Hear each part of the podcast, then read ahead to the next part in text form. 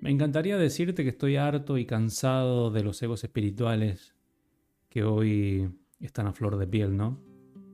Pero muy por el contrario, creo que poder verlos me da como un poco de gracia, es un poco divertido porque el, ego es tan artista y tiene tantas herramientas para mantenerte anclado que poder verlos desde el otro lado a veces es, es como ver a un niño jugando. Pero lejos de eso bendigo el dolor que cada ser tiene que transitar en su experiencia porque es a través de ella que solamente va a poder sanar y trascender. Para el resto, simplemente luz y coraje para que cuando el ego espiritual se les rompa, puedan desde ese lugar mirarse y sanar.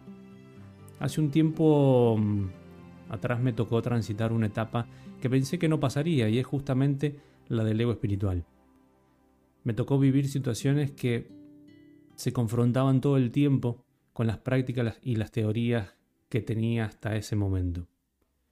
Y pude descubrirme cuando hice consciente una parte de mi autodiálogo que decía, ¿por qué me pasa esto a mí si yo soy muy espiritual? ¿Cuánto ego desde ese lugar? ¿Cuánto victimismo, no? Tenemos la idea de que la espiritualidad o el ser espiritual es como un punto de llegada o un punto de partida. Y nada que ver, lejos está de eso. La espiritualidad es un estado de conciencia desde el amor como energía. Y esto no significa que por ser espiritual no me puedo enojar, no puedo ser vulnerable, no puedo estar triste, o tengo que tener fe, esperanza y confianza, o tengo que estar positivo todo el tiempo. Creo que la perfección impuesta es la mayor mentira que nos han vendido. No eres más espiritual por simular ser perfecto. No existe el ser muy o poco espiritual. Existe el ¿eres o no eres espiritual? Si lo eres y el momento lo requiere, debes ir a tus infiernos, debes ir y ver frente a frente a tus demonios. Debes dejarlos vivir y ser debe permitir a tu sombra manifestarse sin que dañe a otros en esa manifestación, pero sin que te dañe también a ti por dejarla habitar ahí adentro. Debes encontrarte en tus miedos y atravesarlos, encontrarte con tu dolor y dejarlo exteriorizarse, manifestarse, llorarlo, gritarlo, cuantas veces sea necesario. Acepta tu lado vulnerable, tu cansancio, tu apatía, tu desgano, tu hartazgo, tus frustraciones, tu impotencia.